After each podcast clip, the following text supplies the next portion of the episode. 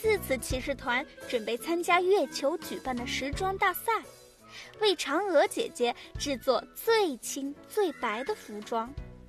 大家从云朵星球收集到了材料，用仙小道爷爷发明的刺刺缝纫机制作出一件仙气飘飘的云朵衣。奇尼一行兴高采烈地带着这件衣服去参加比赛。月光广场上像是一个百花齐放的大舞台，每一组参赛作品都被穿在展示的小云朵身上，非常的光彩夺目。感谢各位仙人来参加我们中秋节时装比赛，我是大赛的主持人兼主办人玉兔。我希望在中秋节能够送嫦娥姐姐一件特殊的礼物。那么话不多说，比赛即将开始。首先有请嫦娥姐姐出场。一顾倾人城，再顾倾人国。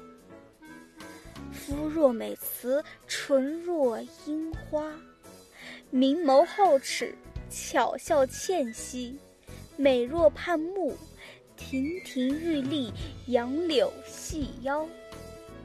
增一分则太长，减一分则太短。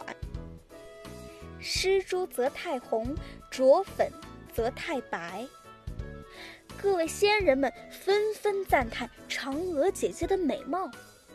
嫦娥姐姐对大家说：“感谢大家的参赛，希望今天能够遇到让我眼前一亮的衣服。”玉兔说。大赛总共分为两轮，第一轮我们会邀请太白金星来鉴定一下哪一件衣服是最白的。第二轮，我和嫦娥姐姐会一块儿来判断哪一件衣服是最轻的。那么，首先由太白金星为大家看看哪一件衣服是最白的吧。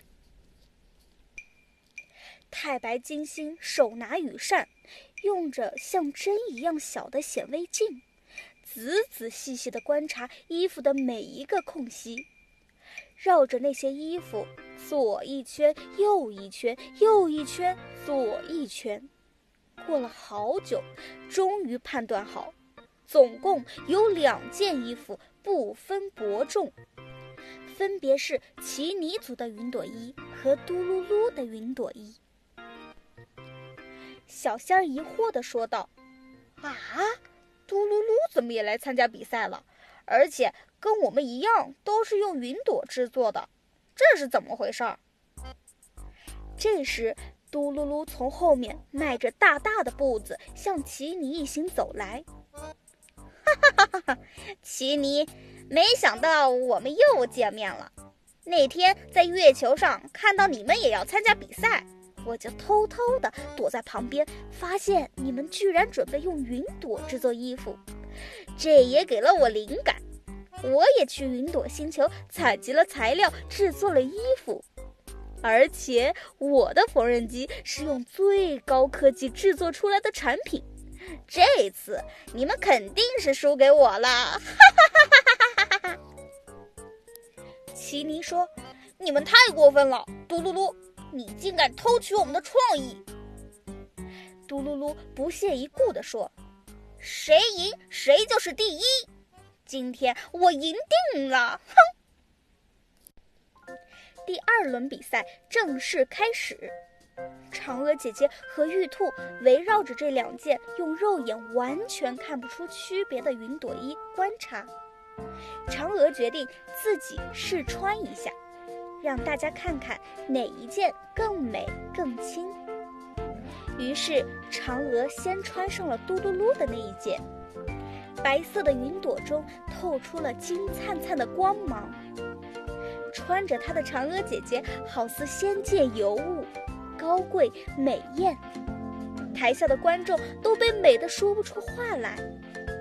接下来，嫦娥姐姐穿上了刺刺骑士团制作的云朵衣。穿在身上并没有觉得那么的耀眼，只是纯白洁净。嘟噜噜马上说：“哼，还是我的衣服最好。”奇尼，你们输定了。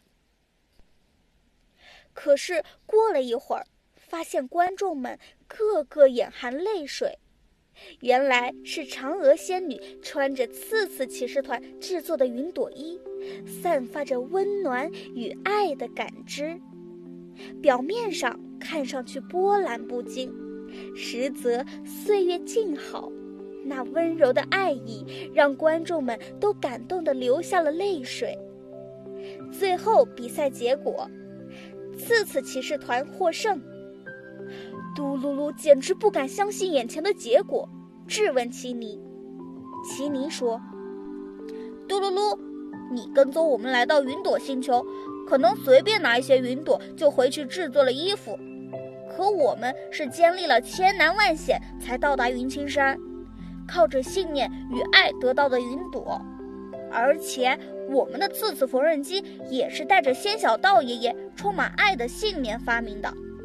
所以，无论你的衣服有多么的耀眼，你的缝纫机有多么的高科技，都是比不上我们真心实意的温暖与爱。输掉比赛的嘟噜噜灰头土脸地离开了。嫦娥姐姐问奇尼有什么愿望。奇尼表明仙小道爷爷的愿望和自己的咖啡梦想，嫦娥姐姐决定给仙小道爷爷一块玉月饼，并递给奇尼一个锦囊，上面写着“云青山咖啡的秘密”。得到第三个咖啡配方的次次骑士团向嫦娥姐姐和玉兔告别，回到刺头村，把玉月饼交给了仙小道。仙小道爷爷开心的像个孩子，幸福感溢于言表。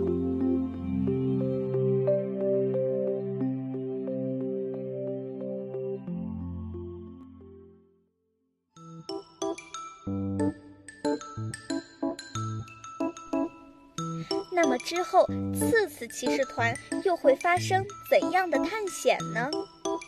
请收听下一集《真假小仙儿》。